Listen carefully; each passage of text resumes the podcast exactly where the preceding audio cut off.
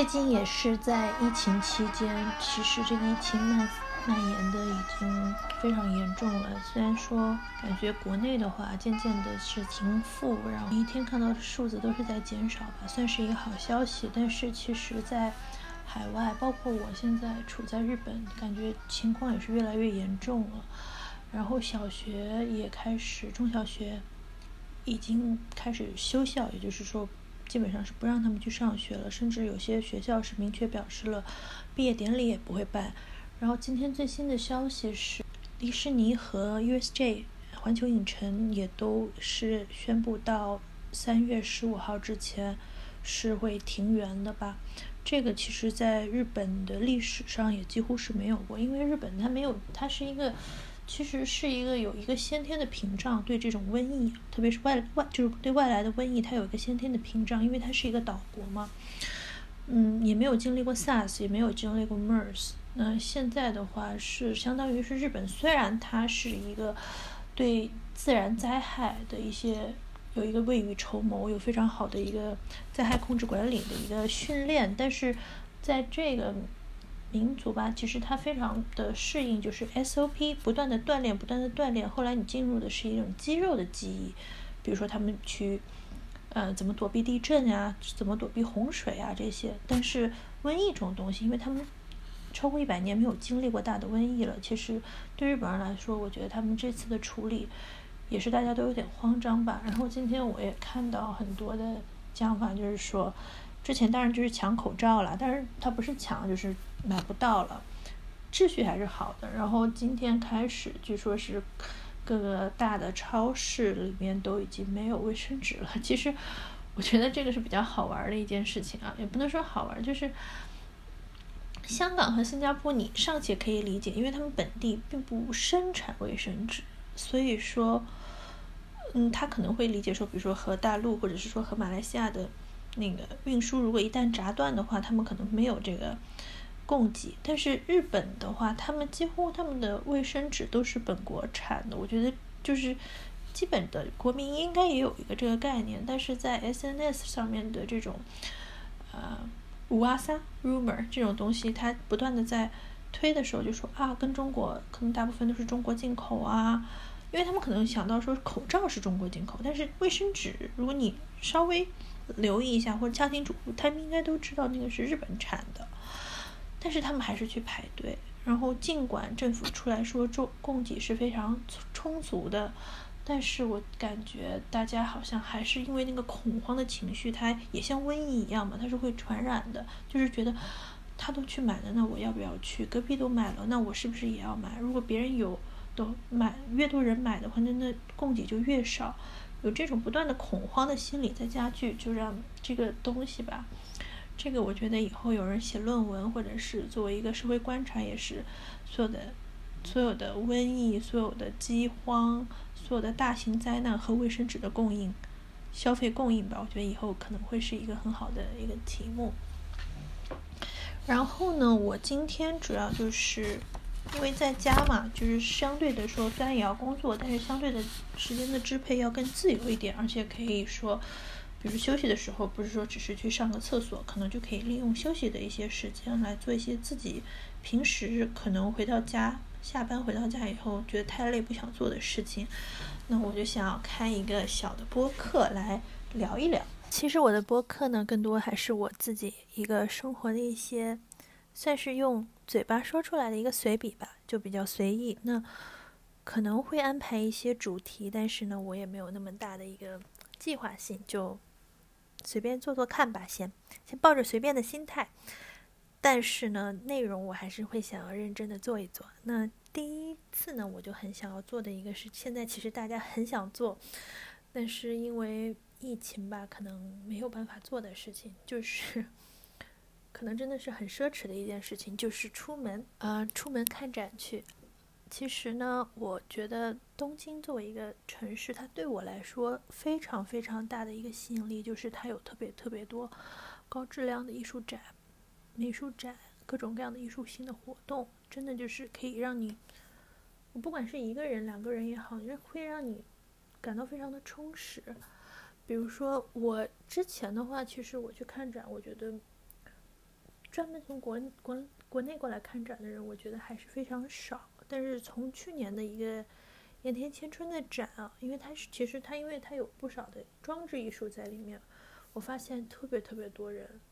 国内的朋友也喜欢来东京看展。呃，去年的两个大展，一个是年头的颜真卿的机制文稿展，一个是这个是一个非常传统的中国文化的一个展，一个是日本的一个比较。嗯，先锋前卫的一个艺术家盐田千春的一个展，然后我也发现很多很多国内的人来，因为我自己嘛是，我以前在那边上班，所以我有那个，我一直都是森美术馆的所谓年卡玩家，所以我以前经常去嘛，然后又不会觉得说平日啊，或者是说周末也会有特别多人，但是这一个展，因为我陪着各路人等，可能去了。三四次吧，可能去了四次还是五次，我忘了。看展，然后我就发现真的非常多人，而且很多都是我们的国人朋友。所以说，我觉得可能之后的话，这种出国旅游看，不光是去一些所谓的名胜古迹旅游景点打卡，如果能够遇到合适的、非常好的展览，可能也是一个出国旅游的一个好的一个去处吧。我觉得这也会成为下一个风潮。流行的趋势吧，所以今天呢，趁着这个流行趋势，我要给大家隆重的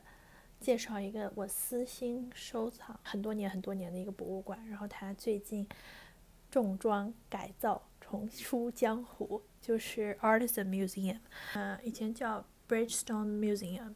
然后它是 Bridgestone，你们大家也知道，就是普利司通这个集团的老板。嗯，石桥正二郎以前他投资新建的一个私人的，算是一个私人的美术馆。然后以前呢，他的在东京车站出去，在八重洲那边，它其实非常小，只有几层楼吧。然后它这个展馆应该是只有两层。我相信它有非常多的展品，但是它能够展出的东西非常少。然后我记得它闭馆前，我去看了一个我非常非常喜欢的展，我第一次觉得这么小的美术馆。能做出这么棒的展，就是策展的魅力、策展的能力、策展的水平、策展的魅力，就是它甚至可能说是可以凌驾于本身作品之上。你怎么去讲这个故事？怎么把一些好好的作品串联起来，让更多的人能够通过这一次的展览，能够学到更多的东西，或者受益更多？这个是我当年。去看这个展览的时候，第一次发现的。那当年的这个展呢，就是卡耶波特展。卡耶波特可能很多人不太了解，其实他也是一个印象派的画家。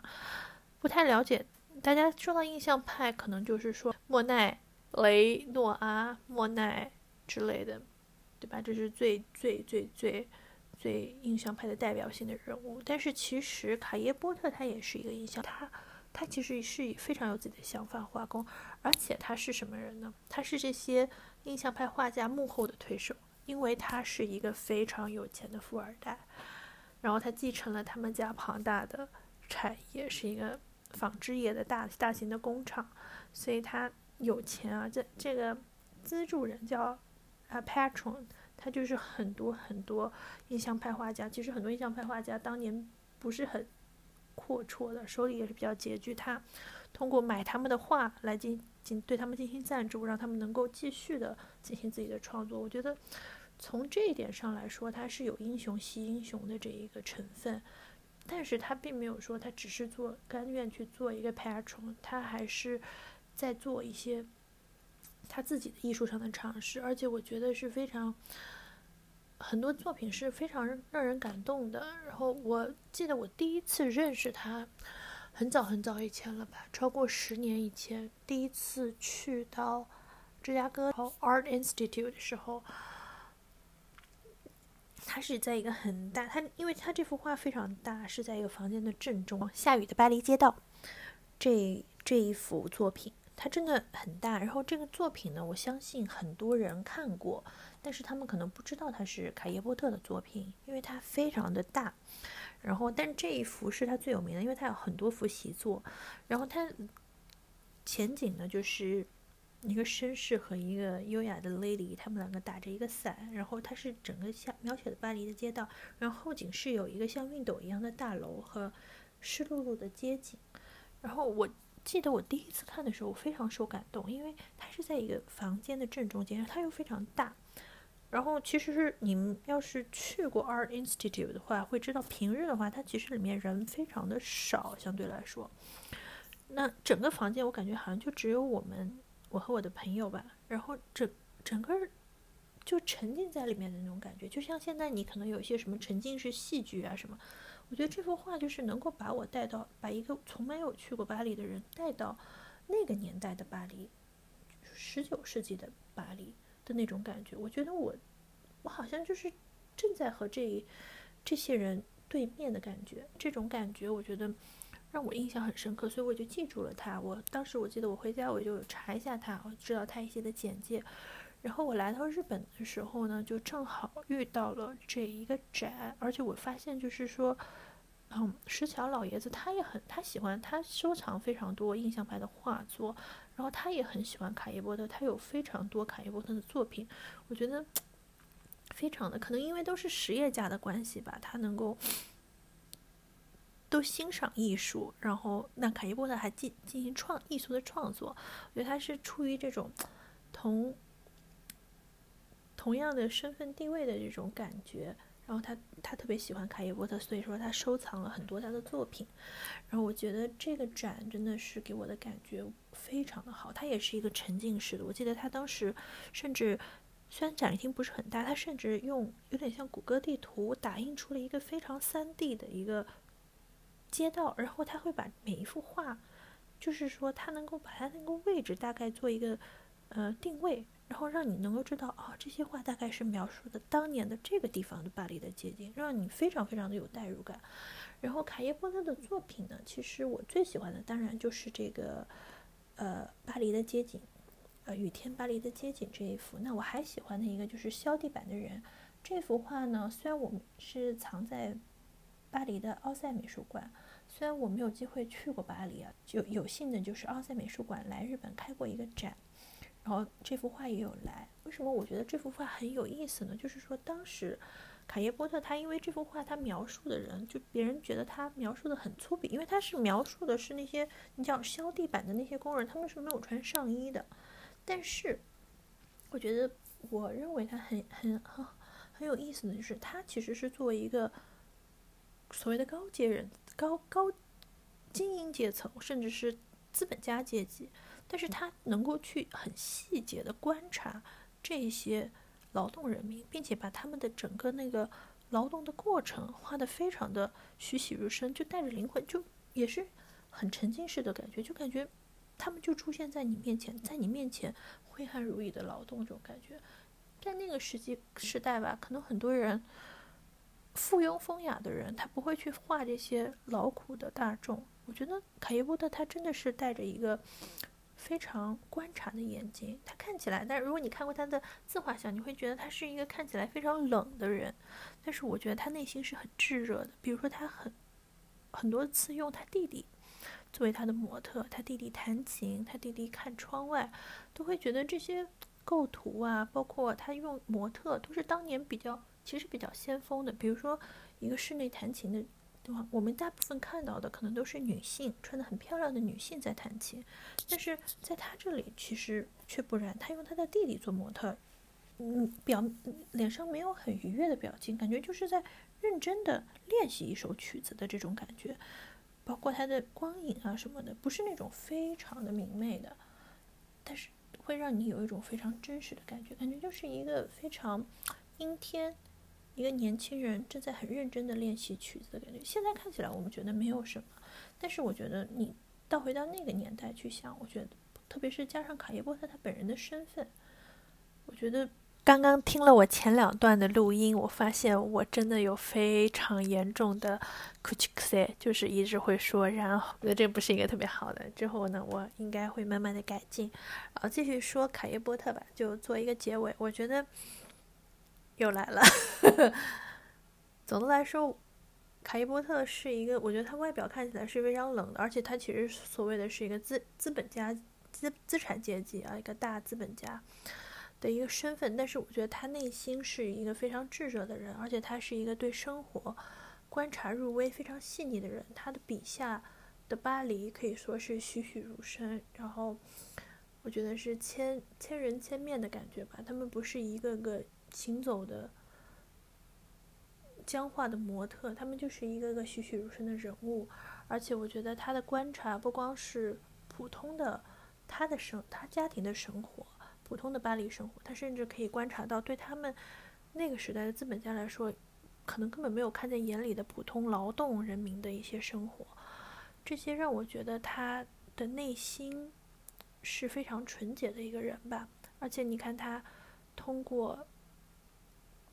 大量的购买这些印象派画家的画作，来够对他们进行资资助，让他们能够一个可持续发展吧，然后不至于说吃不起饭颠沛流离，然后其实是对人才的一种保护和欣赏。我觉得从各种点上来说，不管是从他的艺术成就上，还是他对艺术的贡献上来说，我都非常喜欢。卡耶波特吧，然后从卡耶波特再说回到石桥真二郎，我觉得石桥能喜欢卡耶波特很重要的一个原因，也是他非常认同卡耶波特的这种精神，就是作为大的资本家，或者说作为大的实业家，你对艺术的这种保护，对艺术的这种呃，在。艺术家的珍惜，艺术作品的珍惜，甚至是无偿的把这些艺术作品，再呃公开给广大群，就是普通的人民吧，让他们能够更多的能够来接近这种艺术的生活。我觉得他们的这种，不管说理念吧，还是说使命感，我觉得都是有异曲同工之妙的。然后再说到这个美术馆，我之前说过它很小，然后是在二零一五年的时候闭馆了，就是说他们要重新的装潢，然后要重新的，它不是单纯的装潢，它是要推倒重建，然后修一个很大的楼。然后我当时我没有想到，因为我这个普利斯通美术馆去了两次，然后我我以为它可能也就是修的非常再好看一点点，但是我去到。真的去去到这个 Artisan 美术馆的时候，我觉得它是一个非常艺术展示上面的革新。我再去叹服于这个美术馆的所有的工作人员的专业性和他们策展的能力，真的非常非常的优秀。那我就从我的感官非常主观的一些方面来分享一下吧。就说完了这个卡耶波特展吧，我就想要就是一个 spring off 一样，就讲一讲。我这个门外汉看到的一个策展的一个重要性，因为卡耶波特这个展可以看到说它有非常大的场地的局限。当年的普利斯通博物馆非常的小，然后它怎，而且卡耶波特其实这个画家对大部分的人来讲是陌生的，但是他怎样把这一个陌生的画家的故事、他的生平、他的作品介绍给那么多的参观的人？而且非常成功的让他留下一个非常深刻的印象，我觉得这个就是他策展的能力。那说到好的策展，我觉得普利斯通美术馆现在的 Artisan 美术馆是非常非常成功的。它小而精。那我想说一个我觉得大而糙的一个，算是我内心吧，主观觉得是一个比较反面的一个例子吧，就是两年前的。上野之森美术馆办了一个维梅尔的回顾展。其实大家也知道，维梅尔他存世的作品非常少，他好像只有三十五幅作品存世。当时本来是要来八幅，后来紧急加了一幅，来了九幅，相当于是他百分之三十的作品都来到了这一个展览。对一个这么有名、这么有。地位的一个画家来说，百分之三十的作品出现在一个展览是非常非常难得的。尽管说他只有九幅啊，但是你要想他存世的作品这么这么的少，特别是虽然说戴珍珠耳环的少女没有来，但是倒牛奶的女工来了，还有三是三幅从来没有来过日本的画也来了。这个展览我记得当时我们去看的时候。那个排队啊，就是我没有经历过那样的排队，就感觉有点像现在大家排队买口罩的那种感觉，买双黄连买口罩的那种感觉，就是蜿蜒盘旋在那个上上野的那个公园里面啊。我记得我们排了很久很久才进去。然后呢，它这个展比较特别，它比较贵。就是说，一般的展览的话，那个声音的那个导览是，就是你自己愿意付费的话，你就付费，一般是五百到六百日元。但是它这个是一定要加进去的，所以我记得好像展览的门票是超过了两千日元。对日本的展来说，一般是超过了均价的。然后呢，我进去之后，我是觉得它的策展非常的不好，因为虽然说维梅尔它。只有九幅作品来了，但是他是这么样一个有有有是有名望的，有算是说有一些历史地位，有这么多知名作品的一个作家。你其实不光是应该要多讲一下他这个人嘛，但是他也有很多，呃，他所处的那个时代，十七世纪的荷兰，其实十七世纪我们可能最知知道的荷兰的画家是梵高。但是其实荷兰不是一个欧洲绘画的重镇，那你但是出了十七世纪的维梅尔，你要怎么去讲这个故事？我觉得怎么把当年的整个荷兰的这个 landscape，包括甚至说他对整个欧洲的一些影响，你要从疑点嘛，因为你就只有九幅作品，疑点到一个面面的话，可能是整个维梅尔，包括十七世纪，然后的。可能他紧密的这一些画家，再到一个整整个立体的一个当年的一个欧洲的生活，欧洲的整个艺术的氛围，我觉得这样的话是一个非常循序渐进好的一个策展的模式。然后你有九幅呢，你不可能九幅画就构成一个大展嘛，你肯定会有一些参考作品，然后包括一些沉浸式的一些体验。我记得他是有的，他这个。倒牛奶的女工应该是有一个 VR 的一个技术，可以让你看到三百六十度。但是，我觉得它这个总体来说是有一点点肤浅的。然后整个看完之后，它策展的动线也做的不是特别好，然后让人觉得乱糟糟的一个感觉。虽然维米尔的作品，我承认是非常喜欢，我非常喜欢他的作品，特别是他对黄色和蓝色的运用，让我觉得在那种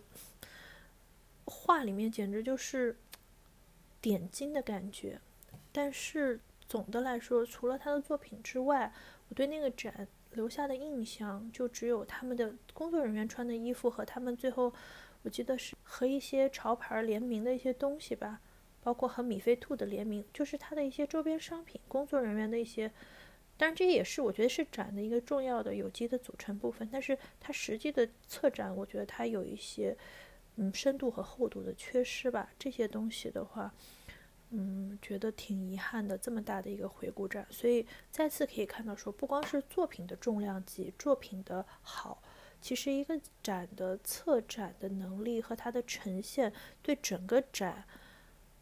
的影响非常非常大。有的时候可能甚至超过于这个作品。一个，嗯，可能。不是说最顶尖的作品，但是你怎么把它有机的讲出这个故事来，讲好了的话，我觉得你你给观众留下来的震撼和印象反而会更深吧。终于开始说 Artisan Museum，嗯，这次去 mu 这个博物馆的体验，我觉得是非常好的。首先，它是在。金桥嘛，然后是从东京车站八重八重洲这边过去。其实我以前对八重洲那边的印象是比较淡薄的，一直都觉得丸内那边是非常洋气，东京的曼哈顿。但是八重洲这边就感觉蒙上了一层雾气吧，有一点那种工业城市的 CBD 的感觉。然后我一直没有往那边后面走，边走边走，我们发现了一栋很新的建筑，觉得很。很有意思，但那那不是我们要去的地方。本来我们想说要不要在那里喝喝咖啡，但是我朋友在开玩笑说，果然是八重洲这边的咖啡店的咖啡看起来都一点都不好喝。后来我们就是因为这一次它比较特别的是，它这个是完全预约制的嘛，所以说我们约的时间是从两点才可以进去。那我们到那边的时间大概只有一点左右，我们就需要找一个咖啡店。当时我们就说要不要去。那里面的咖啡店呢？后来又想说算了吧，我们本来没有对他的咖啡店抱什么特别大的希望，然后我们就看到了旁边有一家 Oleno Bakery and Cafe，然后我们知道那里的咖面包很好吃嘛，然后我们就进去了。但是它的咖啡就是那种，嗯，我觉得几乎跟速溶咖啡差不多吧，那种机器工业做出来的，没有什么新意的咖啡，只是打磨打磨时间。但是走去路上一路的光景是我没有见过的精巧，然后发现了明治屋的总本店吧，我才第一次知道，大家都说它是高级的超市，但是我一直都觉得明治屋其实不管是从它的 logo 啊，或者是它做出来的东西，它的一些自产的一些商品，感觉都非常的朴实无华的感觉吧。走走到那里才一看那种。欧式建筑里面的那个大大的明治屋，感觉应该就是当年那种一百年前那种日本的资本主义帝国时代的那种感觉吧，有一点 高级版的 D N D Luca 的感觉。后来我们就去了这个 Artisan Museum。然后进去的感觉就完全不一样，就是完全是在我预料之外的，真的非常的好，给我的感觉。首先，他们整个的工作人员的服装非常的好看。我朋友开玩笑说，他那服装要是卖的话，我们都可以买回家穿，非常的洋气。不知道是哪位设计师给咱们设计的。黄铜的扣子和他们整个黄铜的一个主调也非常的搭配，然后整个衣服的颜色非常的素净，但是它的拼色非常的好看，很莫兰迪色的感觉。大家如果有机会去的话，一定要看看他们工作人员的制服。然后进去之后，最好玩的就是，因为他一直要往上走嘛，先去二层先存包，然后。然后再到三层，它好像还有安检，它那个安检感觉的规格非常高，就跟要去国会一样。我是第一次去美术馆，有这么严格的安检，我从来没有见过。所以我们开玩笑说：“哇，这里面到底是……当然，它里面的东西确实是很价值连城了。但是，比如说更价值连城的，其实说实话，东京国立美术馆里面东西更多，但是它也没有这样的一个东西，让我们觉得非常的新奇吧。”然后它整个的感觉很棒，就是它的展示延伸出来的，包括它休息区的椅子都是有精心的设计，它的一些装置艺术，它甚至把一些大型雕塑的展品放到了展馆以外，让你就在坐着休息的时候，你就能够欣赏一个很非常非常好跑的，甚至埃及的雕塑，欣赏到一个十八世纪的一个非常唯美的天使雕塑，这些东西我觉得。或者是欣赏一个二十一世纪的非常现代的造型艺术，这些我觉得都是它非常非常特别的，让你这个体验非常好的地方。还有它为自己开发了一个呃 A P P 吧，然后这个 A P P 的话，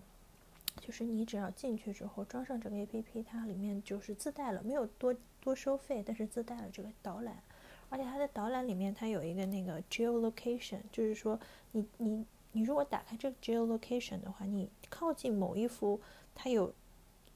这个导览的作品，它就会自动的开始给你放这个作品的一些讲解，而且它是有好几种语言，包括有中文的。它中文讲解也不是那种很机械的那种机械音，而是真的是请真人的播音员来录的，所以说给人的感觉整个非常非常的好。然后它整个动线的设计也非常的巧妙，让你会觉得你刚开始。你看到的都是一些他的画作，然后后来你会看到一些有雕塑，然后甚至说你能够看到有一些嗯瓷器，然后让我具体的我就不再介绍了，因为它的东西很多，然后它是有两层楼，两层楼吧，三层楼，让人展品非常非常的多，涵盖非常非常广，我就讲几幅我比较。有感觉的作品吧。第一幅当然就是莫那个是《黄昏威尼斯》，然后这幅作品的话，如果你看到的话，你会觉得它是非常的莫奈非常善用，善于利用颜色的渐变嘛。但是它的整幅画是非常炙热的，所以你其实只能看到一个教堂的剪影吧。但是我觉得它的整个给你的感觉是热情的，就像我们之前可能会讲到说。梁文道，我这两天正在听他的八分呢，他讲到的那个魂断威尼斯，就是说在严谨的人，或者是说去到他去到威尼斯，你都会有一个热情自由的一个释放。我觉得，但是我们不能说莫奈是一个严谨的古板的人，他本来就是一个色彩运用的大师，但是他在那个黄昏威尼斯里散发出的那种热量、那种热情和炙热，我觉得是在其他他的作品里面。你不会感觉到的。其他他的很多作品，你可能看到的，比如说你看日出，它是一种非常沉静、非常清新的一种风格。但是这个风格它是比较浓烈的，我觉得这个非常特别。然后说到这里，有这里面呢又可以看到毕加索的好几种作品，包括毕加索他也是去到意大利的时候，他画了一幅习作，然后这个习作是一个有点像是一个穿红衣服的小丑，但是他的脸。完全是古罗马的那种雕塑一样的美少年的脸，然后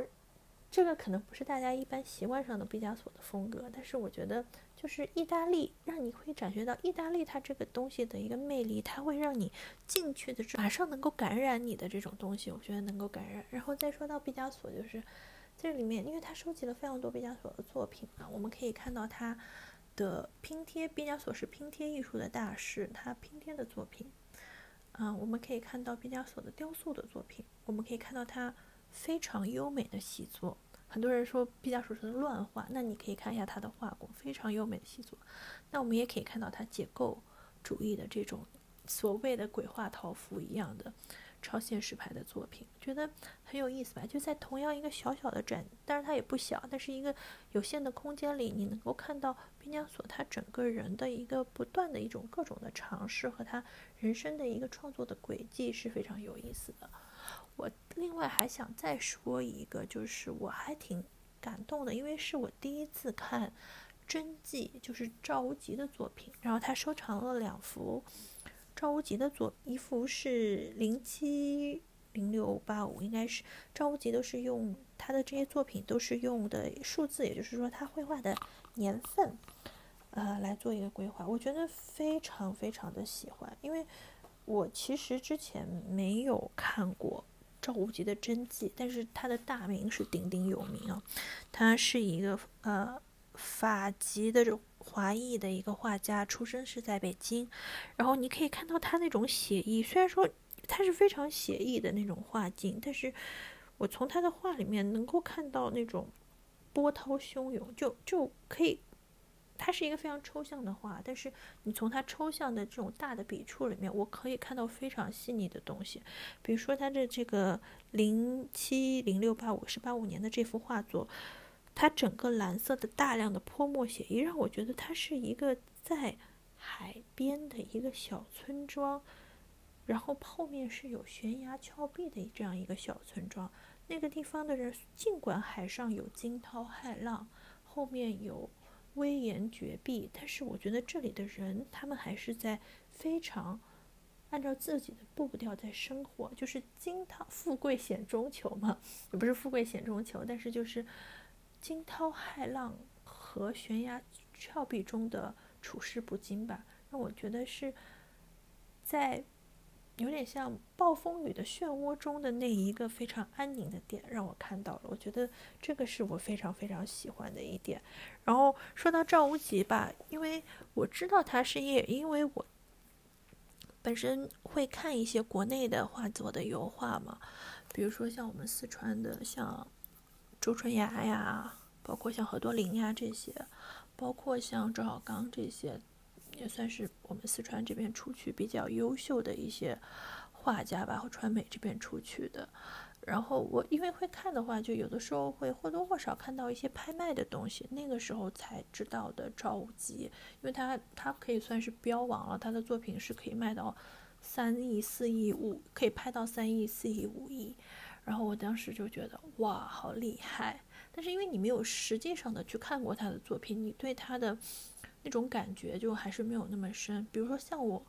我可能九十年代我就是去看过周春芽的展，我看过何多林的展，就是会让我有一种更多的亲切感吧。看的时候，所以说当我在看到赵赵无极的时候，他给我的那个震撼是很大的。顺便说一下，我还很喜欢另一个赵无极，就是，嗯。台湾有一个非常知名的主持人叫赵少康，然后他的一只狗是一只泰迪，特别特别可爱。然后因为他老婆也很喜欢这个画家赵无极嘛，然后他也姓赵，所以说他家的狗狗就叫无极。我也特别特别喜欢他的无极。不过他最近的在 YouTube 上的节目都不再带他的狗狗了。其实相对于他的节目内容，我更喜欢看他的狗，所以我最近也没有怎么再看啊。这个是题外话了。然后整个展呢，我还想讲的就是说，其实展它是一个，当然你看画作，我们可能看网上或者是看书的一些画册，你可能可以感受到，但是真的那一幅画在你面前的那种感动、那种触动，我觉得是去美术馆的一个非常大的一个动力吧。还有就是一个好的展，它一定是一个非常。立体的，它是空间、时间的一个有机的结合。然后，比如说你整个这几个小时的一个观，就是观展的一个过程，其实是一个时间上的延长。然后在空间上，你怎么和这个空间有机的进行结合？包括我觉得它很有意思的就是它有一个观景台，我记得就是它那个观景台，你出去看，其实是一片工地，但是我觉得。其实它是一个很有意思的一个观景，就是它也是对城市的一个观察。你可以看到上面，可能对面的那个房子只拆拆到只有三层、四层左右，它的顶层是像废墟一样的，有几个小的那种挖挖车，我不知道那个叫什么挖挖车、铲车一样的东西，它们是绿色的，停在那里。我觉得它本身就是一个装置艺术。但是它每一天每一天，它是一个时间的艺术。它可能每一天它动一点动一点，你每天去观景的时候，它那个景色是不变的。它是一个看得见风景的房间。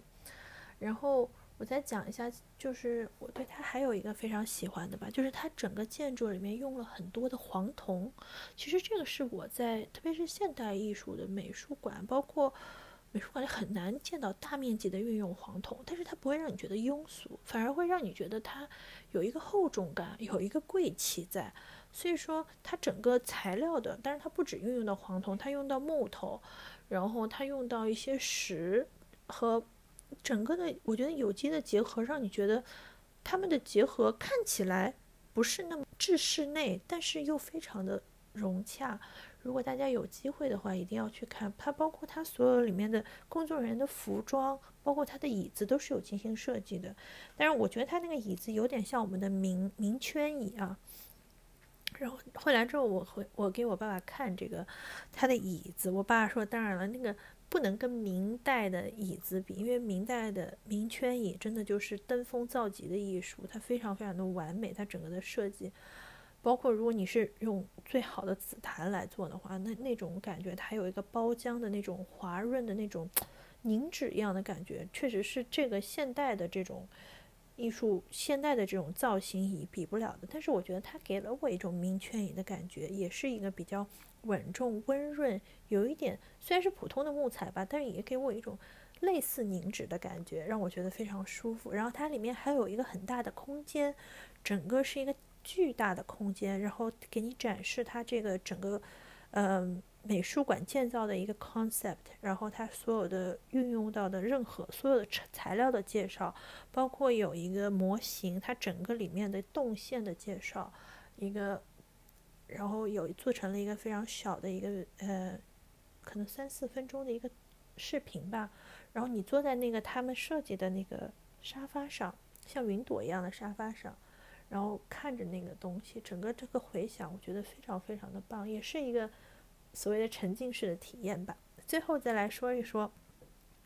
我觉得挺有意思的就是它的那个一楼设了一个咖啡店，它这个咖啡店呢，就是说你不用去看展，你就可以喝咖啡。其实很多美术馆它的咖啡店是在里面的。就是说你要进去看，你才可以喝，比如像东东博呀之类的。但它这个展完全就不是，而且它咖啡店非常的大，非常的开阔，在一楼的大厅里面，然后墙上也有一些，呃，装置的一些嗯造型艺术，我觉得非常非常的舒服，让你有一种很敞亮的感觉。但是呢，它又不会让你觉得你和你的朋友过分的。亲密或疏远，是一个非常好的一个距离。然后工作人员也穿着他们精心设计的衣服，然后最重要的是他们的，嗯，所有用到的那些餐具都非常的精巧，都是一些设计师的作品。而且价格还非常的便宜，一杯咖啡的话就是五百还是五百日元吧，跟你在外面的星巴克喝一个什么普通的咖啡完全是一个价格。所以我觉得，就算你不想去看这个展览，有机会走那过休息休息，坐在他大堂的美术馆里面，我觉得也是可以。大堂的咖啡店里也是能够体验到它这个空间的美感吧。最后要说一下，它这个开馆纪念展的名字啊，叫 Mie de Kuru Koge，意思就是说走进视野的光景吧。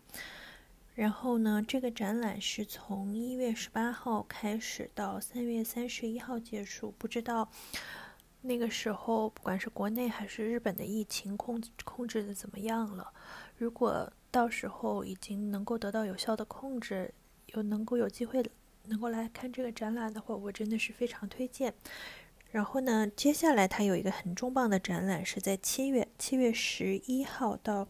十月二十五号，是一个莫奈的大型展，它的名字叫 Question in Nature，什么意思呢？问天问大地嘛。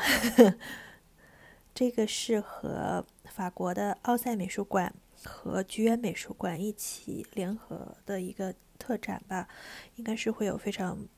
多很厉害的作品会来到日本，应该是，所以说如果有机会的话，我还是非常推荐能够去看一看。其实我觉得一个城市吧，一个优秀的城市，它当然，嗯，自然的风光这个是可遇而不可求的，但是很多人文的风景、人文的关怀，包括一些艺术的一些沉淀也是非常重要的。我觉得这些东西吧。对东京来说，是它非常重要的一个组成部分，是它不管是普通的日常生活，还是它的文化艺术生活上，都是非常重要的生活。因为这些东西，它就像是进入视野的风景一样。有一天，你